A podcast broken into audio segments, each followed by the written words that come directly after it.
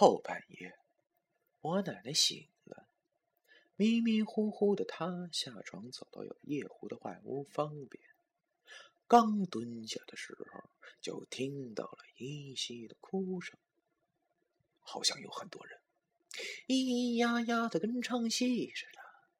她机灵一下清醒了，这大半夜的，谁在院子里哭？正等他提好裤子，想顺着窗户看看到底是怎么回事的时候，忽然有人从背后拍了他一下。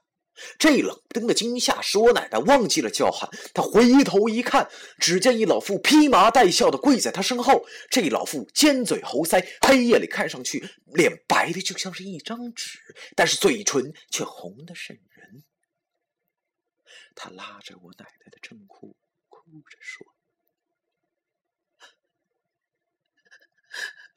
孙子命苦啊！你看没看见我的大孙子？啊！我奶奶终于尖叫了出来，她挣脱了那个老妇的手，跑到了里屋，拼了命的摇醒我爷爷。我爷爷睡得正香，他骂道：“喊啥呀？叫丧啊！”我奶奶连忙告诉了他刚才他看见的。我爷爷听到外屋进了人。赶忙起身穿衣服，抄起炕边的炉钩子就窜了出去。可是拿煤油灯一照，外屋哪有什么人呢？气得我爷爷回头骂我奶奶：“是不是有病？睡毛愣了吧你！”我奶奶现在惊魂未定，只是拼命的摇头。